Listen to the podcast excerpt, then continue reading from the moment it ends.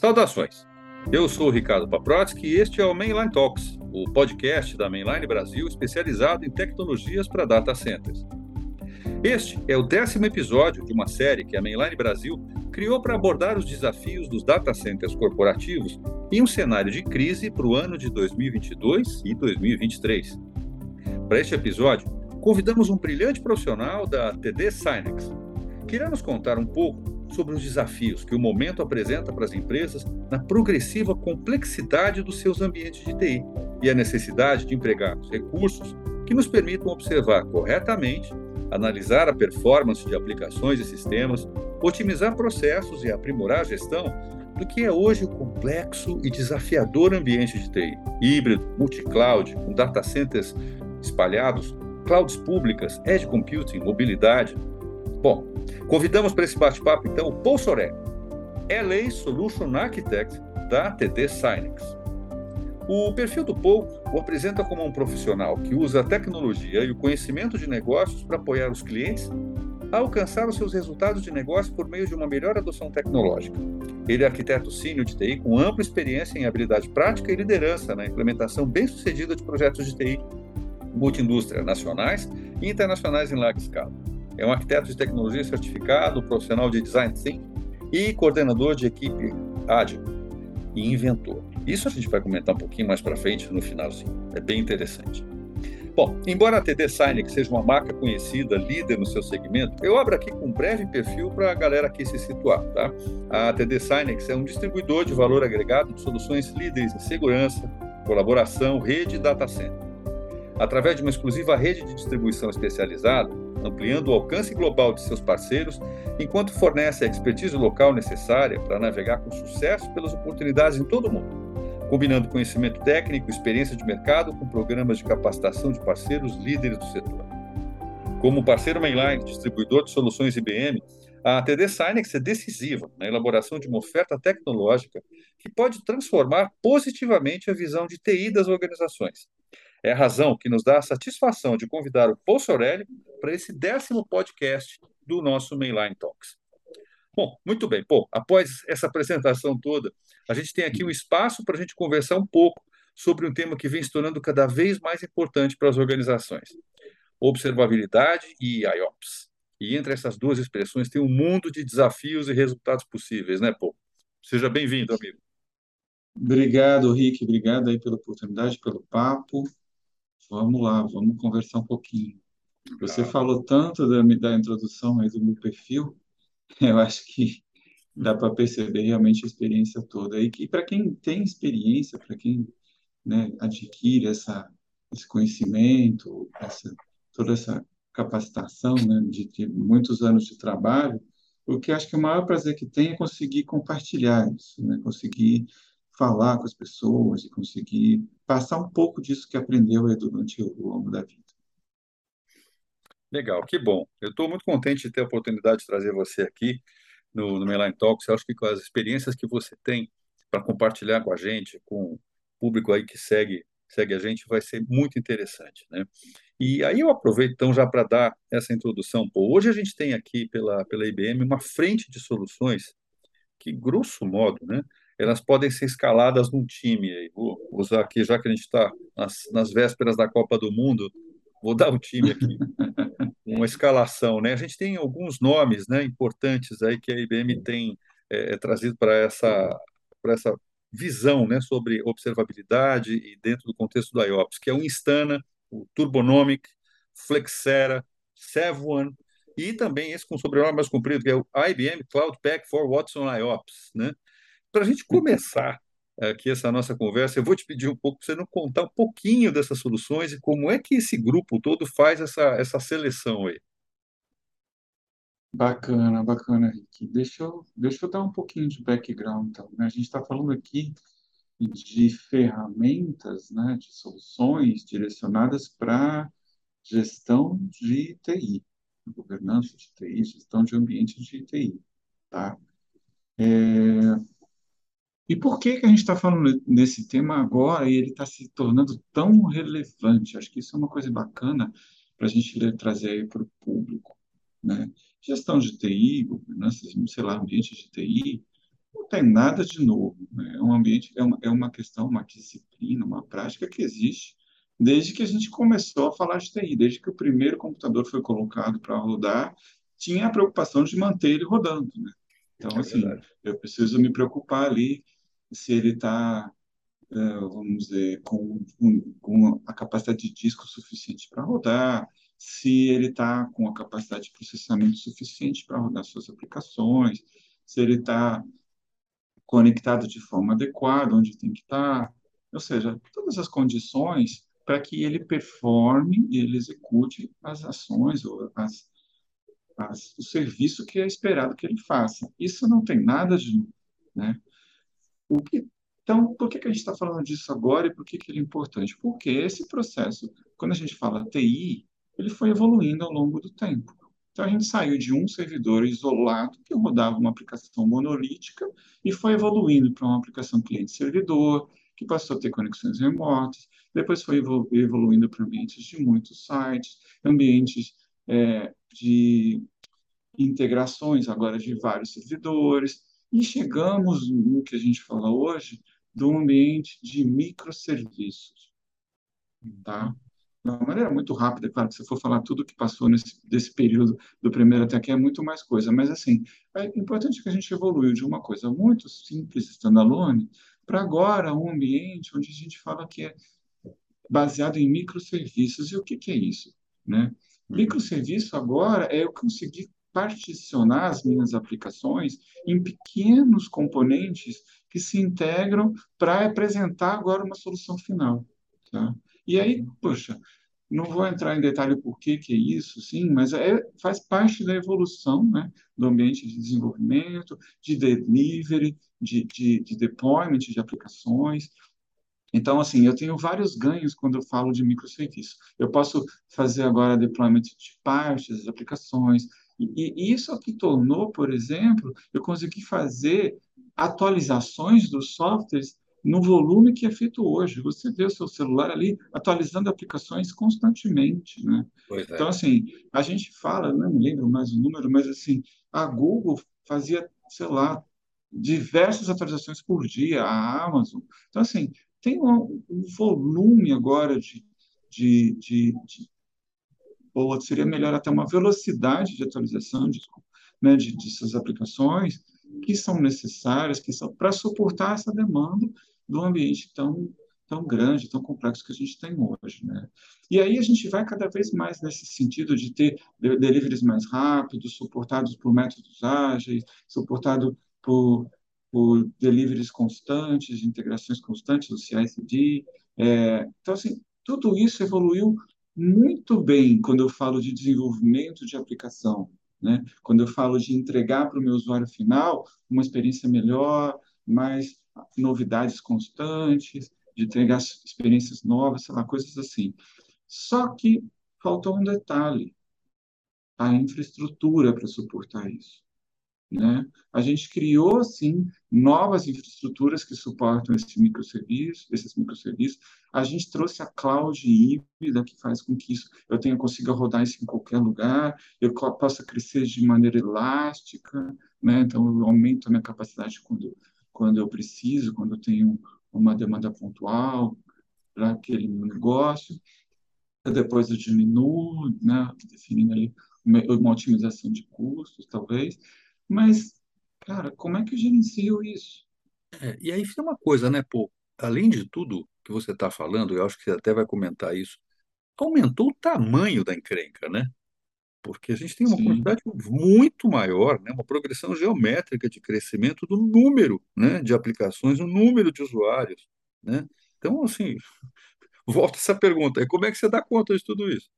É bom, bom, bom ponto, viu, Rick? Aí a gente tem alguns fatores que eu acho que é legal também colocar aqui. A gente tem um, né, um fator macro fator que impacta a parte de, de, tecnologia, que é chamado do grande shift, que na verdade é o impacto da pandemia no processo de digitalização, tá? A gente vinha nesse processo, né, de, de migração digital. Poxa, eu vivo isso desde que eu comecei, acho que eu com tecnologia há alguns vinte e tantos anos atrás. E aí, assim, todo ano aquela coisa nova, vem aquela coisa que a gente vendo, né, os negócios cada vez mais digitais, tornando mais eficiente, mais rápido, a história de lançar produtos mais rápidos, a gente vinha aquela, aquela evolução ano a ano. E, e tinha uma expectativa, inclusive, de crescimento. Aliás, um ponto importante que não, a gente não falou aqui é que eu trabalhei muitos anos com a área de inovação.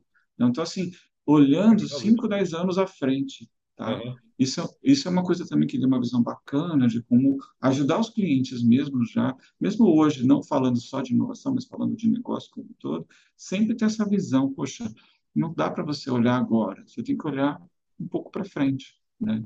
No que você vai investir, no que, você, no que vai acontecer. E é isso que, que eu estou voltando ao assunto da pandemia, né? a gente tinha uma expectativa de digitalização, de crescimento dos negócios nessa área. Só que ela acelerou isso, né? E segundo alguns institutos de pesquisa, ele, ele foi colocado a aceleração de 10 anos em um. Tá? incrível, como a crise, como uma crise pode fazer a gente dar um verdadeiro salto tecnológico, né? Na verdade, é exato. A necessidade faz, como é que é o, o ditado? A necessidade faz o homem, alguma coisa é assim. É algo assim, né?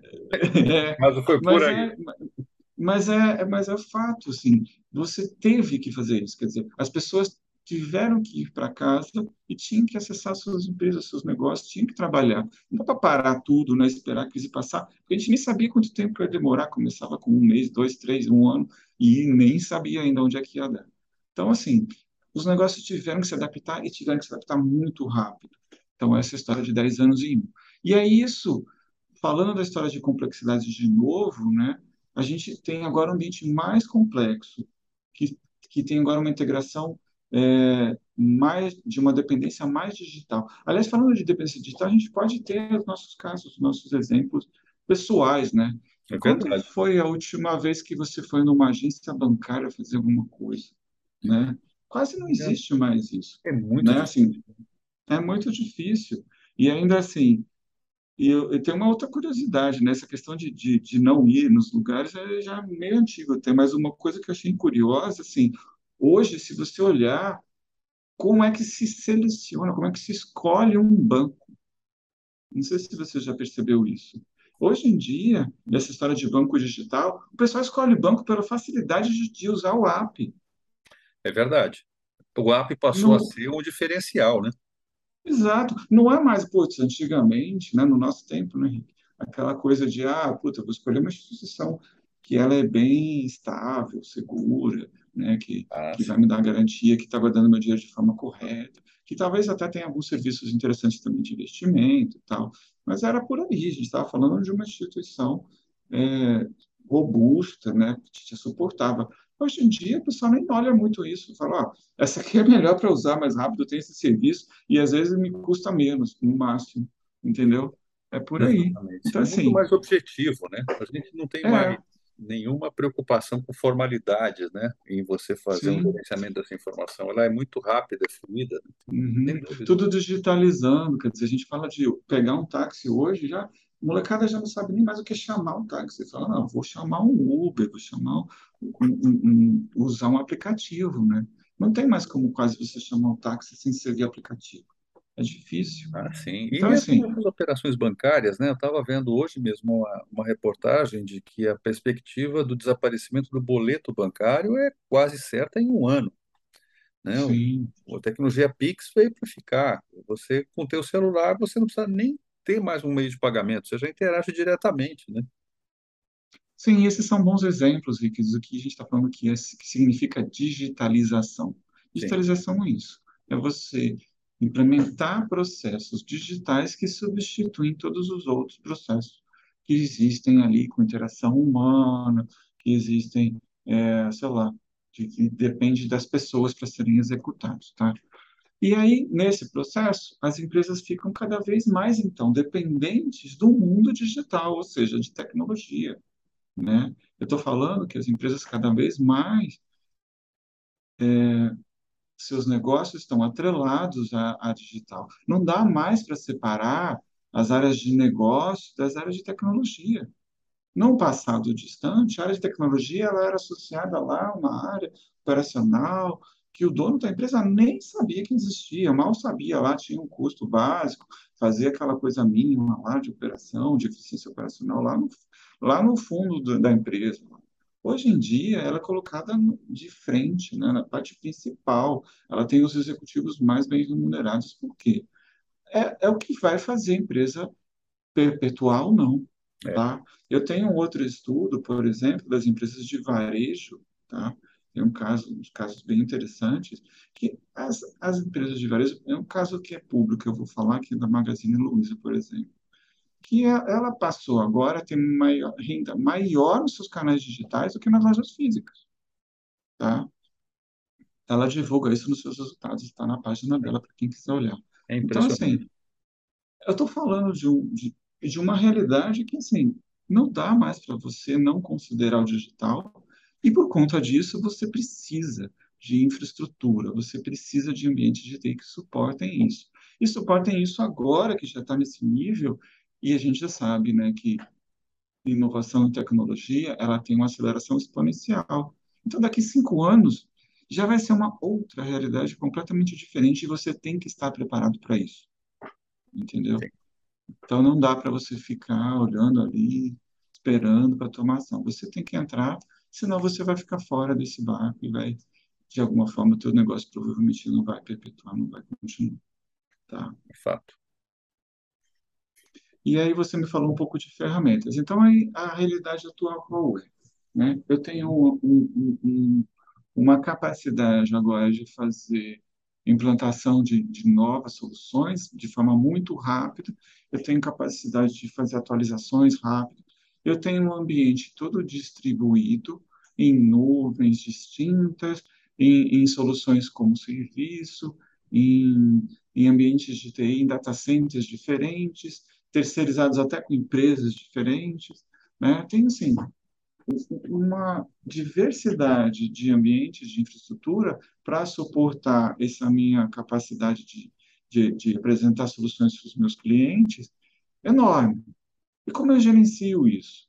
Se eu for olhar né, para as capacidades que eu tinha no mundo antes dessa virada, vamos dizer assim, antes dessa aceleração digital, antes de microserviço, eu tinha lá ferramentas que me suportavam. E eu sou dessa época, tá? Conheço ah. bem desse assunto que eu estou falando. Apesar uhum. dessa minha experiência toda, desses anos aí, eu ter percorrido várias áreas, ter focado bastante em indústria, durante um tempo indústria financeira, eu venho lá da época de gerenciamento de TI, quando isso começou a ser uma realidade lá de, do, do ambiente cliente-servidor, com soluções que a IBM trazia para o mercado contigo ali, tá? Uhum. Então, assim, eu tenho até curiosidades interessantes para falar sobre esse, essa época, mas vamos, vamos tocando aí, depois a gente vê como é que eu... Oba, legal, vamos ver.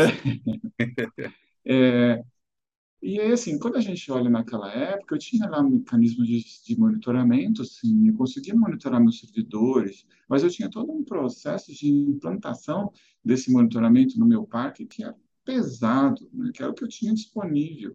Eu tinha que ir lá e colocar. E ele ia fazer o monitoramento que eu definia para ele fazer.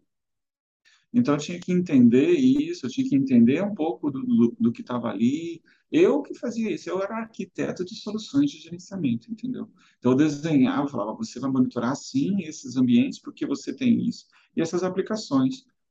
Não tem como eu fazer isso nos dias de hoje. Eu não tenho, por quê? Primeiro que é uma dificuldade enorme de conhecer o que eu tenho. Que antes também não era tão fácil, mas era bem limitado. Hoje é um, uma infinidade de soluções, de aplicações em ambientes grandes. Né? E ainda assim ele muda toda hora. Tá toda hora, isso é muito dinâmico agora. Como a gente falou, eu tenho condições de atualizar minhas aplicações, minhas, minhas cargas vivem mudando de um lado para o outro por conta de, sei lá, de, de melhoria de custo, de mais eficiência, de disponibilidade, por qualquer motivo que seja, esse ambiente é elástico, é dinâmico agora, né? Containers são gerados e são desmontados, elas são eliminados o tempo todo, né?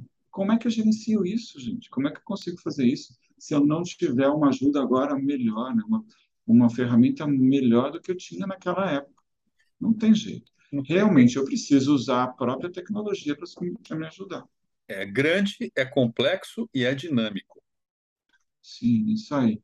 Então, assim, quando a gente fala de AIOps, é exatamente isso, é trazer essas novas capacidades, vamos dizer assim, as novas é, soluções tecnológicas baseadas em inteligência artificial para eu aplicar nessa gestão dos meus ambientes complexos.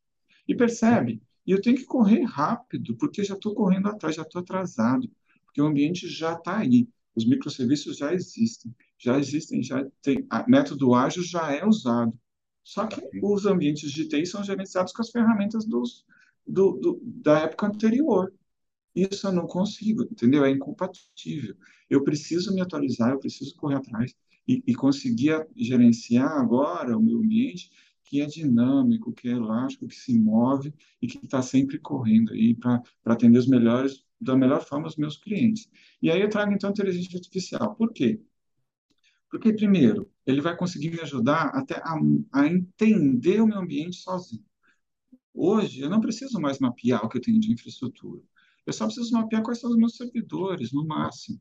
Tá? Os meus servidores de máquinas virtuais, porque é tudo virtualizado. Ou os meus clusters, que sejam de, de, de containers. Tá? E aí eu mapeio eles numa ferramenta que vai, vai se integrar no ambiente e ela vai trazer para mim, agora, tudo o que está implementado tá? E como cada uma coisa dessa se depende uma da outra, está relacionada, e como ela se comporta de uma maneira totalmente automática.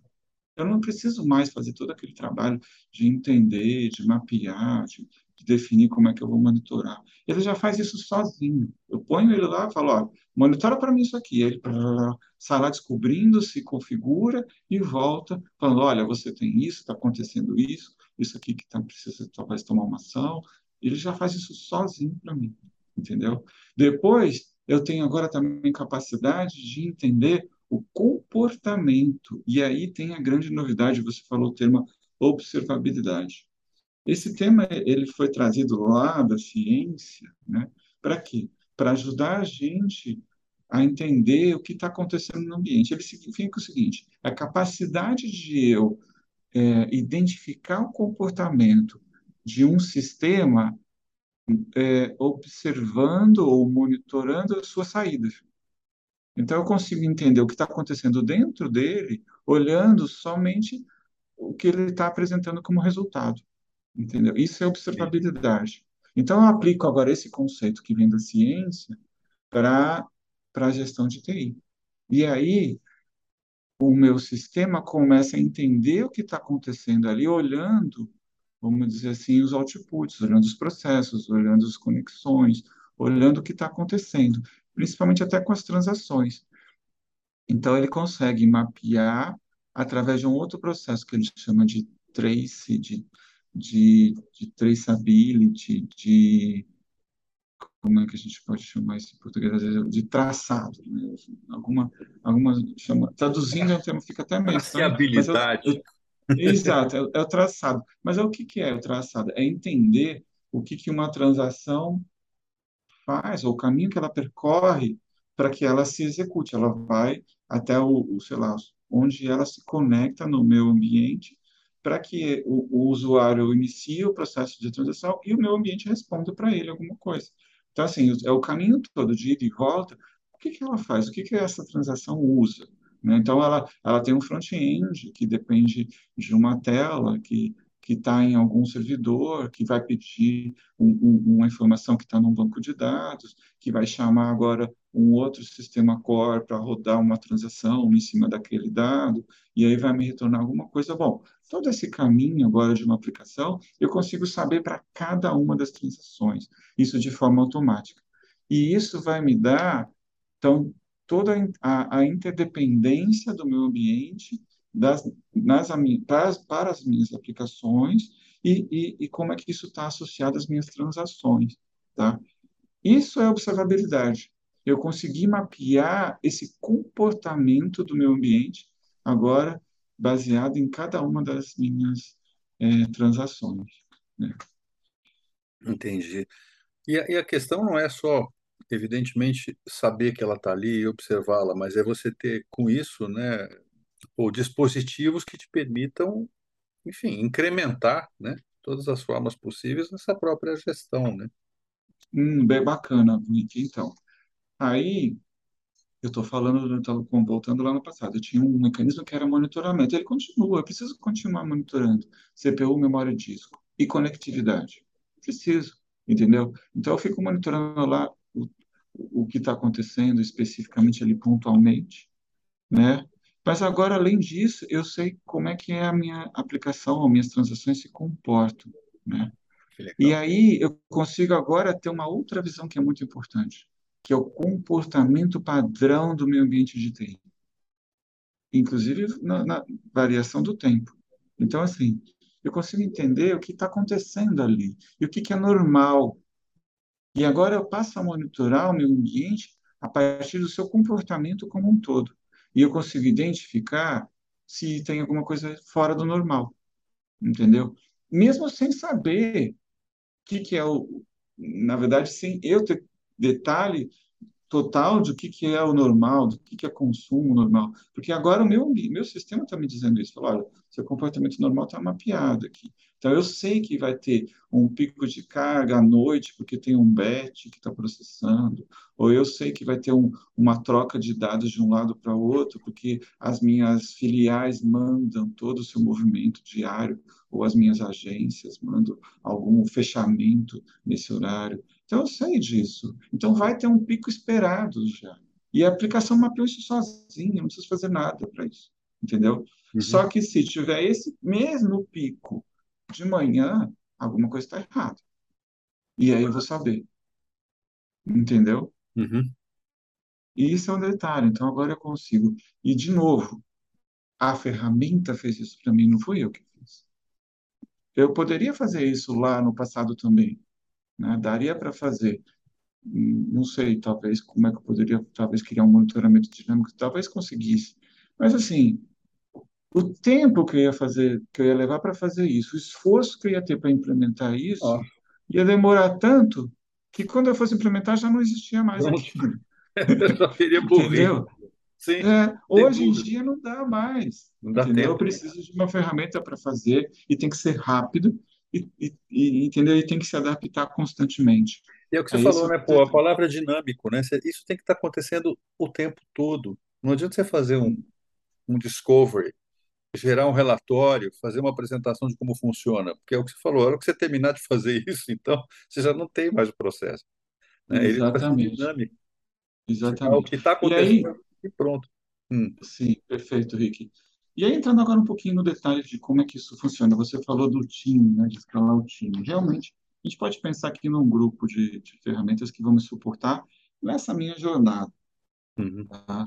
E quando a gente fala de observabilidade, a gente tem duas áreas, tá, que eu posso colocar aqui, que envolve observabilidade como um todo. Então, onde ela é mais conhecida, né, que é observabilidade no sentido do, da minha capacidade de processamento, ou algum outro termo que é bastante usado, que é o Application Performance Management, gerenciamento da performance de aplicação, né? Eu estou falando de monitorar como é que, que a minha infraestrutura ela suporta a execução das aplicações, tá? Então, como é que ela recebe as cargas, como é que ela trata isso, como é que ela responde, tudo mais. Então, eu estou falando de monitoramento agora de como as minhas transações e aplicações se comportam. E aí eu tenho uma ferramenta para APM, que a IBM tem uma opção bacana, que é o Instana, tá? E ele vai fazer tudo isso que eu falei. Então, ele vai ter um agente inteligente que vai se autoconfigurar, vai entender o que está rodando no ambiente, vai coletar, tem, vai coletar informações em tempo real constantemente, com intervalos de um segundo, o tempo todo. Então, vai gerar uma quantidade enorme de informações. Isso uhum. tudo é diferencial do que tem no mercado, tá? O mercado não tem essa capacidade ainda. Então, a gente está falando de soluções. É, essa, por exemplo, de ter os dados constantes sendo monitorados e ter isso disponível para você fazer uma análise é um diferencial de ferramentas da IBM o tempo todo. O É, mercado está acaba trabalhando Instana. Instana. O mercado acaba trabalhando com ferramentas que consolidam, que, de certa forma, ela, para diminuir o fluxo de informação, para diminuir o volume, entendeu? ela acaba consolidando. Então, ele faz por médias, começa a trabalhar. O Ele consegue trabalhar com 100% do dado, entendeu? E manter sua performance para isso, entendeu? Então, isso é uma coisa bacana. É, e aí, Então, ele vai trazer isso para você, vai te dar uma visão, ele vai conseguir ter essa visão de comportamento do ambiente, da interdependência, de tudo que existe e está rodando no seu ambiente e a avaliação disso. Depois a gente olha para a parte de rede agora. Então, assim, tudo que a gente falou para o servidor também vale para a rede. A rede também passa por esse momento de transformação, né, nessa questão de se adaptar a esse, essa realidade dinâmica. Então, eu passo agora, eu, eu, eu saio de uma realidade ali que eu tinha o um ambiente físico, agora, para ter um ambiente de rede virtualizado. Eu estou falando de Software Defined Network, que é o termo SDN. Estou falando de, de, de Software Defined WAN, então, redes de WAN definidas por software de acordo com a necessidade. Eu estou falando de ambientes de VLANs, ambientes virtuais de LANs. Aí volta para o mundo normal, que a gente conhece talvez, mas num âmbito muito maior e mais complexo de VPN, bom, de conexões das mais diversas possíveis que a gente já sabe e agora num, num volume muito maior, tá? E, e aí, como é que eu gerencio isso? E também tem essa questão da, da dinam, do dinamismo, da dinâmica toda, de se adaptar ali o que está acontecendo. Como é que eu faço uma gestão? E ainda, principalmente, que uma outra coisa que afeta muito o ambiente de rede é o multivendor. Hum. Quando eu falo de um ambiente de servidores, na verdade, eu tenho preocupação com a arquitetura. Né? Você está falando ali, hoje a gente tende a padronizar tudo que é arquitetura para um ambiente né, específico. Mas ali eu, eu tenho uma ou outra arquitetura e é o máximo que eu vou ter. No ambiente de rede, eu tenho um ambiente multivendo. Isso tudo deve se falar um com o outro. E eles são interdependentes.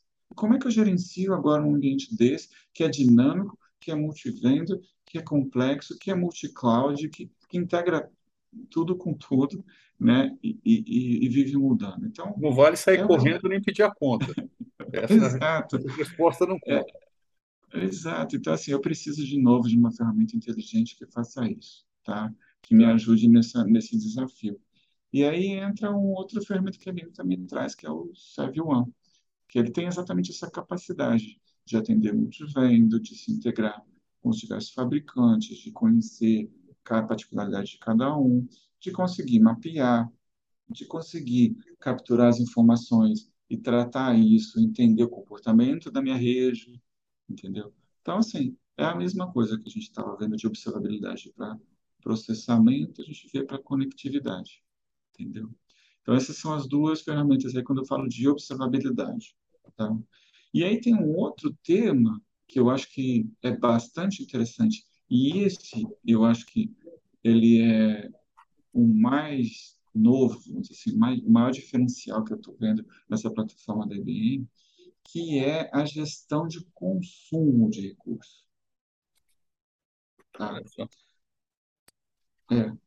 Por quê? Os outros já são desafios e tem que fazer, e a gente tem que atender. Uhum. Mas, assim, é muito fácil, pensando num tema bem simples e prático, é muito fácil garantir a disponibilidade e performance de um ambiente se eu não tenho limite de budget, não tenho limite ah, de investimento. Uhum. Né? Então, assim, ah, putz, coloca 10 servidores aí, um dia se precisar, ele dá conta. Apesar que eu estou precisando, de, eu estou precisando de e-mail hoje. Mas vai aqui, né? De repente gera alguma coisa aí, e aí tá aí, já tem 10 sobrando. Isso não existe, né? Isso é uma realidade utópica, não existe nenhuma área de TI, você vai ter assim, ah, investe quando você quiser, né? O importante é que você garanta disponibilidade e performance das minhas aplicações. Tem um atendimento sonho. Sonho de todo gestor de TI que nunca vai acontecer. Exato. Então, como é que você garante disponibilidade performance com um budget enxuto, vamos dizer assim, né? Para não, ser, para não dizer restrito, né? Mas é, é essa a realidade né, das empresas, principalmente no Brasil, que a gente conhece. Então, vamos lá. Como é que eu faço isso? Aí tem uma ferramenta também que vai te ajudar nesse sentido.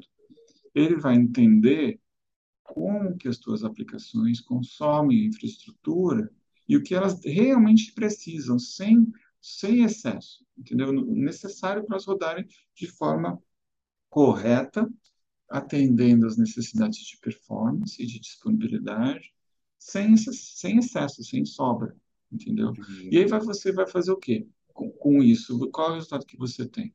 Você garante, então, agora, essa questão de, de, de performance. Então, independente da versão, isso é importante, porque eu estou fazendo isso em tempo real, monitorando o tempo todo, e inclusive a dinâmica dessa, desse ambiente. Não é porque eu defini um dia, olhando uma estatística do meu consumo médio do ano passado ou do mês passado. Uhum. Não, eu estou fazendo isso o tempo real, monitorando o tempo todo. E aí eu estou dizendo, olha, as aplicações estão rodando assim e, e estão rodando, precisam, pode ser feito essas ações aqui para melhorar tanto a disponibilidade, performance, quanto inclusive reduzir custo. Então, Claro. agora tem uma ferramenta que me ajuda a atender o meu cliente final, atender a minha área de negócio de forma adequada, da melhor forma possível, inclusive, que é difícil fazer hoje, porque o meu budget é reduzido. Mas, além disso, eu ainda economizo, porque eu tenho visão clara de onde eu não preciso ter tanto consumo, Você que é um pegou outro desafio. que é exatamente, às vezes você não sabe, né? A gente não sabe onde a gente pode economizar, né? Quantas Uhum, vezes no crescimento de uma infraestrutura você acaba tendo que contingenciar porque você não sabe o que você tem a menos, né? Então é melhor você dar uma, né, uma enxadinha aqui, dar um reforço no recurso que você está entrando com essa nova aplicação. E às vezes você vai ter uhum. que cortar ou ajustar depois, você não sabe nem aonde. Isso é incrível, hein? Sim, sim. Então, como eu falei, é um grande diferencial. Essa, essa ferramenta que ele me traz para o mercado, ela não tem concorrente, e eu estou afirmando com conhecimento de que pesquisas que a gente fez, de que a própria me apresenta e do que a gente conhece do mercado. Se você for olhar, todo mundo vai falar que já faz. Ah, mas isso eu já faço, otimização de infraestrutura.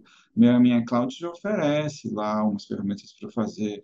A minha plataforma lá de virtualização já oferece. Exato, todos eles vão oferecer alguma coisa, tá? Só que eles são exatamente focados exclusivos para aquela parte. Não conseguem enxergar o resto. Então, quando você olha o teu ambiente como um todo, você não sabe, por exemplo, se é, seria melhor você tirar uma máquina virtual que está rodando num cluster local, virtualizado, e jogar para a nuvem, porque lá você vai ter uma performance, vai atender o que você precisa e, e o seu custo vai ser menor, entendeu? Entendi. Ou você migrar de um ambiente de uma nuvem para outra, ou você migrar de, um, de uma classe de recurso mais cara para uma classe mais barata. Então, assim, você não tem essa visão, não tem ferramenta que faz isso cro- cross-domínio, né, Não tem, né, pô? Agora, deixa eu ver se eu entendi. Quando você fala isso, quer dizer, você está dizendo que essa solução, ela te dá uma perspectiva de otimização de recursos da tua infraestrutura a partir do ponto de vista da aplicação. Perfeito. Perfeito, Rick, exatamente isso. Porque, assim, Entendi. Você- exatamente, você olhar, por exemplo, ah, meu, meu cluster está lá com 80% de consumo e tal, ou, ou, sei lá, minha rede, minha nuvem, olhando sempre da perspectiva de infraestrutura, você não sabe, porque é exatamente Claro. aquela visão, visão meio míope, né, ofuscada, porque você não sabe se você está atendendo tudo, Uhum. você tem lá 90% de, de consumo e você não sabe se a sua aplicação está sendo é, atendendo lá o seu cliente final, as transações ou não. Você não tem essa visão, entendeu? Então, e, e é exatamente isso que onde a ferramenta vai, vai atuar. Ela vai te trazer uma perspectiva agora do teu usuário final, da transação. Do mesmo jeito lá da observabilidade, na verdade, ela vai trazer aquela informação de observabilidade que você já tem no ambiente para essa agora, para essa disciplina, vamos dizer assim, de gestão de recursos, entendeu? Entendi. Agora, minha, minha preocupação é gestão e otimização de recursos, não é disponibilidade como fim, tá? Não. Mas ele é consequência, porque na hora que eu dou o recurso que minha aplicação precisa para rodar, ela vai rodar com a melhor performance possível, sem ter problemas, inclusive, de, de queda até, ou de tempo de resposta, de problemas ali com o meu usuário. Então, assim, é, é o melhor dos mundos, eu acho que é, um, é, uma tremenda, é um tremendo diferencial você olhar, pensar em ter uma, uma solução dessa no teu ambiente. Por quê? Ele vai garantir que você tenha um nível de serviço para o teu usuário final, ou seja, a performance, o tempo de resposta daquele cliente que está lá na ponta querendo fazer uma compra, que seja numa loja de varejo, daquele cliente que está na ponta querendo fazer uma transação no banco, entendeu? Ele vai conseguir garantir que aquele, aquele cliente está tendo o tempo de resposta adequado, entendeu? E, e, ao mesmo tempo, ele vai te garantir que você não está gastando mais do que você precisa. Mas aí, pô, eu tenho uma pergunta aqui que já tem meio engatilhada depois de tudo isso que você está me contando. Eu acho que dá até para você fazer uma conta aqui de em quanto tempo essa, esse investimento numa solução dessa se paga. É, é, na verdade, assim, a gente tem casos de experiência, né, que eu posso te falar um pouco. A gente tem algumas referências aí, né, inclusive alguns estudos que foram feitos também por empresas de pesquisa. Então, Uhum, assim, é, se mostrou que, que um retorno de investimento de, um, de, um, de uma aplicação como essa de Research Management se paga em, no máximo em três meses. É claro, né, vai depender de condições de, de, de tamanho assim, cliente, cada caso, necessidade. né? É, mas, assim, para casos complexos e grandes de verdade, onde ela é realmente demandada, em três meses no máximo ela se paga, tá? Mas eu, eu volto a frisar, Rick, além de se pagar, porque eu acho que é uma visão para quem trabalhou atendendo o negócio, o que mais pesa não é só o, o, o eficiência operacional, que é isso que vai trazer de resultado, né? Você ter ali a sua operação com o menor custo possível. Mas é você trazer mais resultado para o negócio, Sem dúvida, entende? sem Eu dúvida. estou falando aqui de diferencial de negócio, não Claro. de eficiência operacional. Eu estou falando de atender o meu cliente melhor. Eu estou Uhum. falando de ter mais transações, mais, mais, mais compras, entendeu? Claro, porque Esse passa é a ser um indicador dos teus processos de negócio, né, pô? sim, sim. E eu estou atendendo lá, por exemplo. Eu, existe algumas pesquisas, por exemplo, que apontam o impacto de você aumentar o tempo de resposta em um segundo numa transação, Nossa, tá? faz toda a diferença. Não, eu tenho, então, e a gente, assim, de novo, né, muita particularidade nesse ponto, mas, assim, existem situações reais onde um, o atraso de um segundo numa transação causa um impacto de um milhão no final do ano, entendeu? Então, assim, de um milhão de falando de dólares, assim, é muita diferença, Sim, sem dúvida. entendeu? Sem dúvida. Você colocou bem que isso não é só do ponto de vista de eficiência operacional.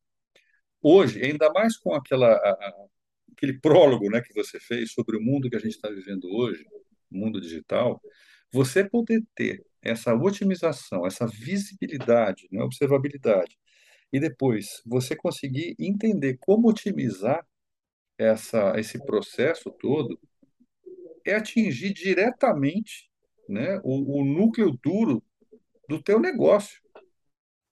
É Sim, como você ser mais competitivo.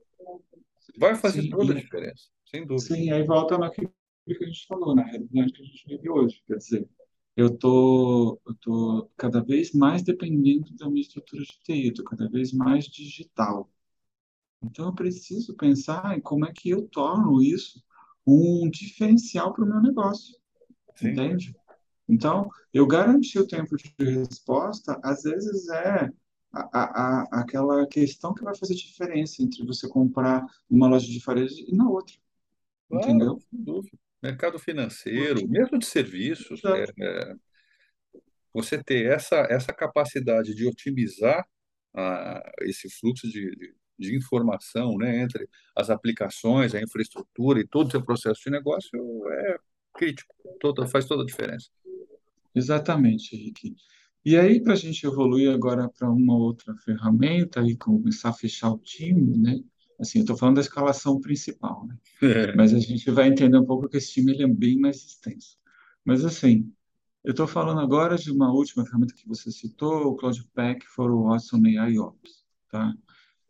Essas três ferramentas anteriores que a gente falou, de APM, NPM, ARM, que são gestão de processamento, né, de observabilidade para processamento para a rede e a parte de resource management, elas vêm do mercado. A IBM adquiriu essas ferramentas porque ela identificou que eram é, empresas que estavam se despontando que atendiam essa nova realidade de ambientes multi-clouds e híbridos e que valeria a pena ela investir e trazer isso para os clientes dela. Uhum. Agora, essa outra Cloudpack for Watson Ops, ela construiu dentro de casa compondo com o que ela tinha de melhor de soluções ali para se integrar com o ambiente. E aí eu estou falando também de uma ferramenta que eu conheço bem, que é uma solução que a IBM tem que se integra com qualquer coisa. Eu falava isso e é verdade. Eu posso conectar até numa geladeira que ela vai me ajudar a gerenciar lá o que tem na geladeira. Então, assim, eu consigo integrar com qualquer coisa e eu aplico agora inteligência artificial nas informações que ela pode me trazer. E aí eu tenho integração com todas essas ferramentas de APM, de NPM, de RM e outras, inclusive de diferentes vendors, porque esse é um problema, né? Então, estou falando de uma ferramenta de APM legal, eu implemento uma ferramenta de APM no ambiente e me dá uma visão toda. Mas e se você tiver duas?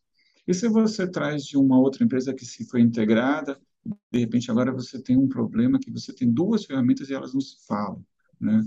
E, e aí? E se você tem, por exemplo, bases de informações de dados de configuração do teu ambiente num processo que você criou, né, de gestão de ambiente de infraestrutura, baseado em ITIL, e você tem a documentação toda lá, você não pode usar? Pode.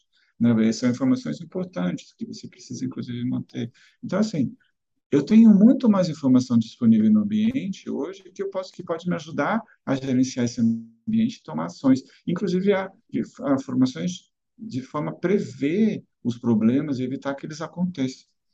Para isso a gente tem o Watson AI Ops.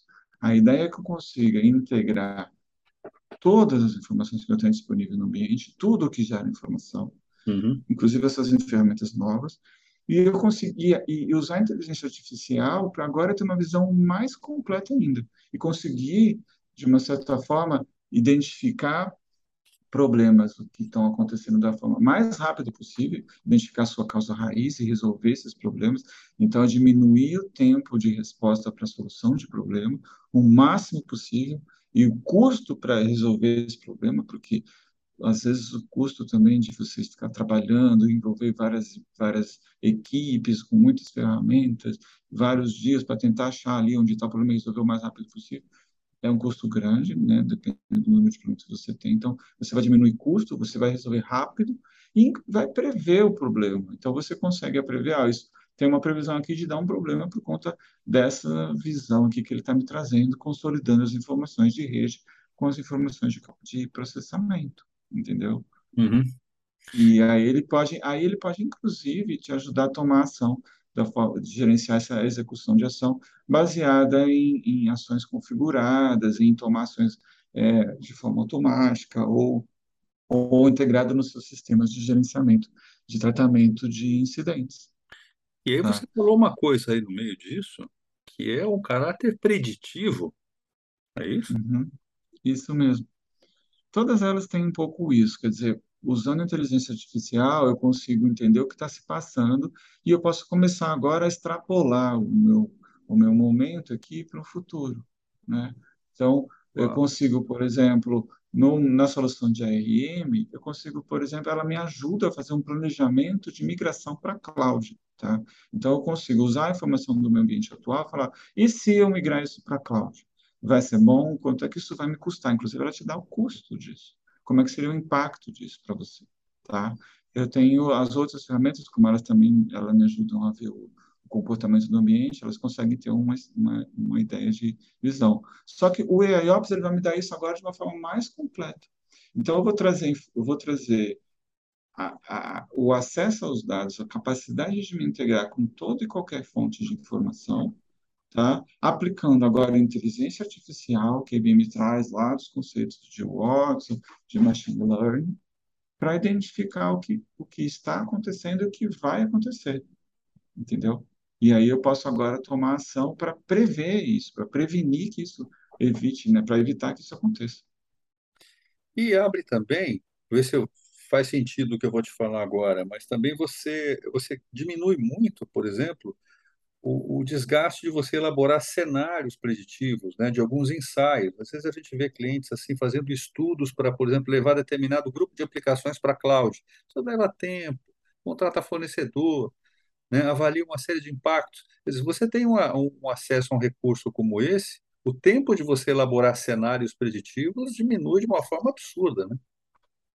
Com certeza. Eu posso falar também com conhecimento de causa. Eu participei de um, de, de um grande movimentação de, de data center de um banco grande. E aí, o que, que é? O, o desafio que é você mapear no detalhe agora o que tem, você tem dentro de casa, né? E conseguir criar exatamente o que você falou, uma visão de como é que isso vai ficar no seu novo data center. Só que qual que é o maior desafio de fazer isso, Rick?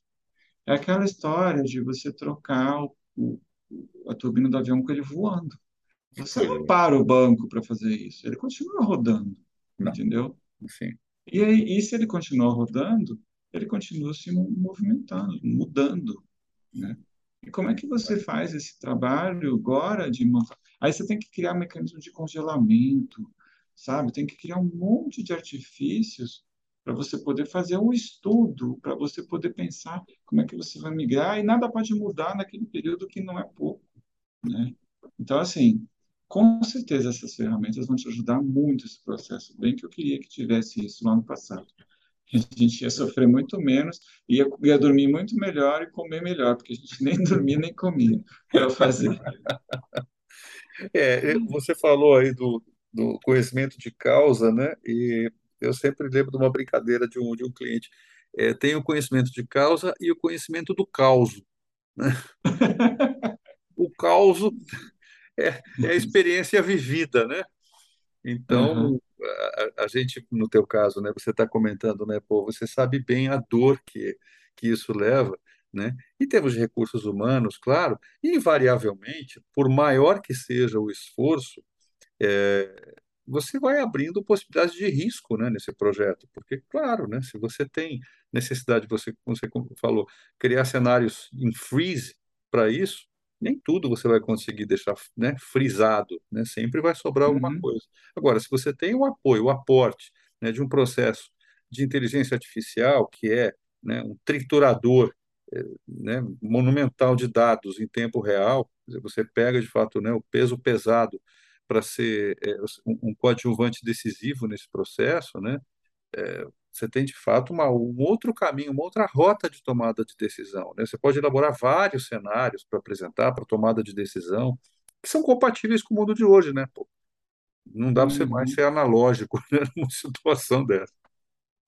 Não, com certeza, gente. Eu acho que não dá para pensar mais em gerenciar os ambientes atuais usando, de novo, a tecnologia do passado.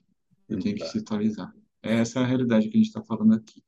E assim a gente fecha a escalação, vamos dizer assim, dos três, quatro principais componentes aí de IOPS, tá? Legal. Só que, como você até citou mais alguns, tem muito mais coisa ainda nesse grupo aqui do IBM, tá? Por exemplo, dentro dessas, dessas ferramentas mesmo, tem um outro, uma outra ferramenta que chama Park Cloud, se não me engano, esse é o termo aí que está sendo usado ainda. Mas, assim, é uma ferramenta que te ajuda a você desligar as, os, os recursos de cloud que você não está usando. Que legal. É, então, você cria, por exemplo, uma agenda de que quando aquele recurso é específico para ser usado, e aí você simplesmente desliga quando não, não deve ser usado. Isso já traz economia. Isso é uma outra solução também, que faz parte do conjunto. Tem, você falou do Flexera. O Flexera também vai te ajudar agora como você faz gestão de é, licença. Como que você faz assim, um ambiente desse todo dinâmico, que muda, inclusive se migra para lá e para cá, como você sabe que você está usando as licenças? Como que você vê se você não tem licença que você não está usando e que está pagando por isso, né? De novo, sempre foi um desafio fazer gerenciar licença, né? Mas quando eu vou migrando para essa nova realidade de ambientes dinâmicos, fica mais difícil ainda. Sem dúvida, com a complexidade que a gente tem hoje, com os ambientes dinâmicos, distribuídos, né? Você tem em cloud pública, você tem às vezes duas ou três instâncias da mesma aplicação em lugares diferentes. Meu Deus, é um- uma solução dessa como o Flexera é, é a redenção do- da gastroenterologia, né? Você perde muita gente com gastrite nisso aqui.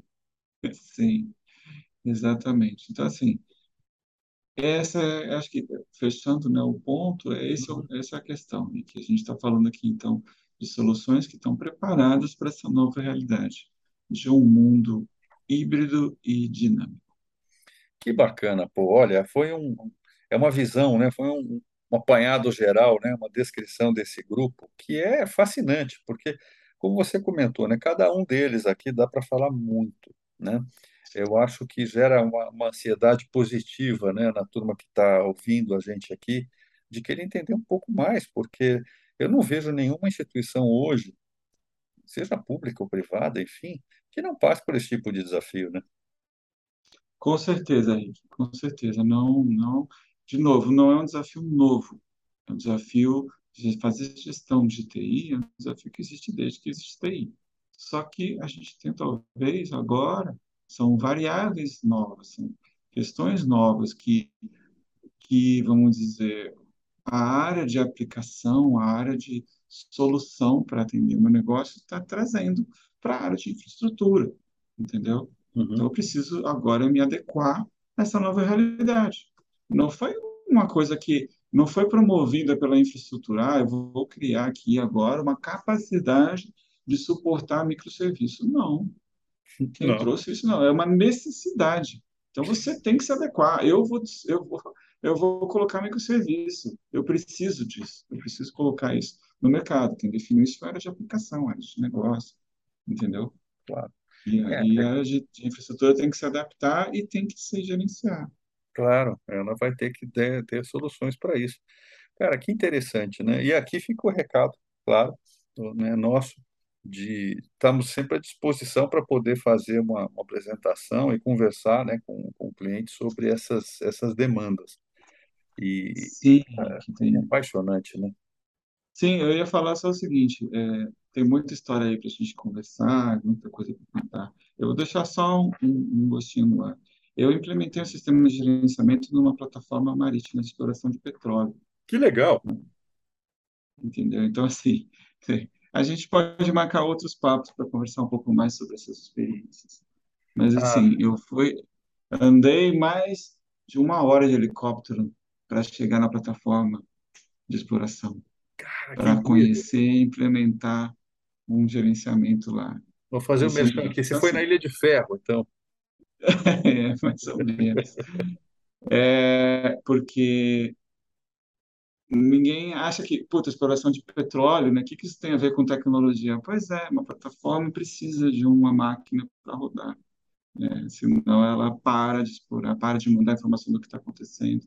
Ela precisa monitorar o que está acontecendo lá também. Então, assim, tem todo um apelo, e isso não foi agora, né? não foi nessa era de microserviços, mas sempre existiu gerenciamento e monitoramento de ambiente de TI. E isso Pô, sempre bacana, foi atrelado ao negócio. Que legal, não, mas certamente, cara, você se prepara, porque vamos agendar para você contar mais é, causos desse negócio. Mas tem uma coisa que eu preciso te perguntar, meu velho. Que história é essa de inventor? Conta um pouquinho aí. Ah, tá bom. É, Bom, como você mesmo falou no começo, Rick, cara, eu, eu, assim, tecnologia, assim, aprender tecnologia e usar isso para ajudar empresas e, não sei, pessoas, é, é uma coisa que, assim, é um propósito de vida para mim. Não é não é sendo, sei lá, demagogo, sendo, não, é, é, é sendo realista e a verdade da, da minha realidade. Né? Então, assim, eu realmente gosto de fazer isso, é uma coisa que me, me emociona, de conhecer e usar as tecnologias, não é só ficar conhecendo, conhecendo uhum. e, e apresentando. Eu gosto muito de pôr em prática, tá? Então, eu sempre tive envolvido com isso. E nessa época de inovação, eu trabalhei com muitas coisas interessantes, por exemplo. Biometria facial é um tema que, que hoje a gente vê quase em todo lugar. Na portaria do meu, do meu condomínio tem biometria facial hoje. Né? Mas eu falava de biometria facial em 2012, acho que era, 2010, para você ter uma ideia. Que legal. Eu implementei uma prova de conceito precisa dar a data direito. Mas, assim, implementei uma prova de conceito no banco de uma solução que identificava os clientes quando eles entravam na agência e conseguiam ali apresentar a informação daquele cliente em tempo real para aquela pessoa que estava atendendo. Então, ela já atendia pelo nome, já sabia quem era o gerente, já podia fazer tudo aquilo por biometria facial. entendeu? Uhum. Se você uhum. falar disso hoje, talvez seja até simples. Mas fala disso lá em 2010, quando esse negócio todo estava começando, né? E como você tinha que captar, como é que você implementava isso, entendeu? Cara, muito legal. Então, assim, agora de, de inventor, isso não foi eu não inventei, né? Eu só estava usando. Mas, assim, de inventor, é, como arquiteto de soluções, eu fui também, foi, eu recebi um desafio que era criar uma máquina de autoatendimento multibanco. Né? A gente conhece hoje os sistemas daí de TechBank que suportam né, vários bancos, mas na verdade o TechBank é um sistema proprietário que roda ali o sistema deles, que é configurado para cada banco rodar em paralelo. Né?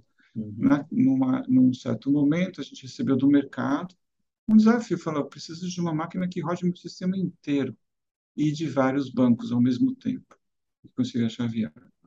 E aí tem um monte de limitações para poder fazer isso, não é uma coisa simples, né? Aí tem todo um detalhe de entender como é que funciona uma máquina de autoatendimento e suas restrições de segurança, de operação. Né? Como é que eu posso implementar isso? Tá? E esse era o desafio. E aí eu trabalhei com um time e defini ali uma solução para esse time desenvolver, que era de virtualizar os mecanismos de gerenciamento dos periféricos. Caramba, bicho, que legal. É, e aí a gente desenhou isso, tá? Colocou, fez um, um, um modelo. Eu, eu, trabalhei numa máquina física real, a gente criou isso rodando, um protótipo. E aí foi defender a patente no mercado e conseguiu defender, que era uma solução inovadora mesmo. Então, assim, a gente realmente criou e eu usei uma base né, de conhecimento do, do que eu já tinha de TI para atender de novo um desafio do que o mercado precisava, ali, do que, de que alguns bancos estavam pedindo para a gente. Que legal. É, isso. É, é, o que eu gosto de fazer, Rick. É Muito exatamente bom. trabalhar com esses desafios. Ali. Ah, olha, e, e, contar com um profissional como você, com essa, com essa paixão, né, por, por, por soluções reais, eu acho que é, é, é absolutamente estimulante, né? Então, a gente já tem trabalho juntos e eu, eu sou suspeito aqui para dizer. E é muito bom, é muito bom. E olha, é, eu já tive músico aqui, já tive escritor, primeira vez que a gente recebe um inventor aqui no nosso podcast. Cara. É uma honra. muito obrigado, querido. Olha, infelizmente o nosso tempo está acabando, mas eu agradeço muito por essa tua visita aqui. É, eu, eu, tenho certeza que não vai parar nessa. Nós vamos ter oportunidade de fazer aí novos capítulos. Acho que você tem muita coisa para trazer, para contar para contar para a gente e agradeço muito a você e a TD Silex. Imagina, a gente que agradece poder contribuir, como eu falei, é um prazer para quem acumula, vamos dizer assim, tanta experiência, tanto conhecimento, conseguir compartilhar isso, porque no fim é isso que vale, né? Não adianta eu guardar para mim, ficar só querendo usar isso talvez no meu trabalho. É, é bacana a gente compartilhar e ver as pessoas também usando e evoluindo a partir daí. E é assim que a gente segue. Legal, querido. Muito bem. Muito obrigado mesmo. Bom, pessoal. Um grande abraço. É isso aí. Muito obrigado, Paul. E, bom, pessoal, esse foi o nosso Mainline Talks, é, capítulo 10. Espero que vocês tenham aproveitado. E eu convido a todos a acompanhar o lançamento dos próximos episódios através do site da Mainline Brasil, no endereço Mainline Systems, né? Systems com y.com.br barra talks. Um grande abraço e até a próxima para todo mundo.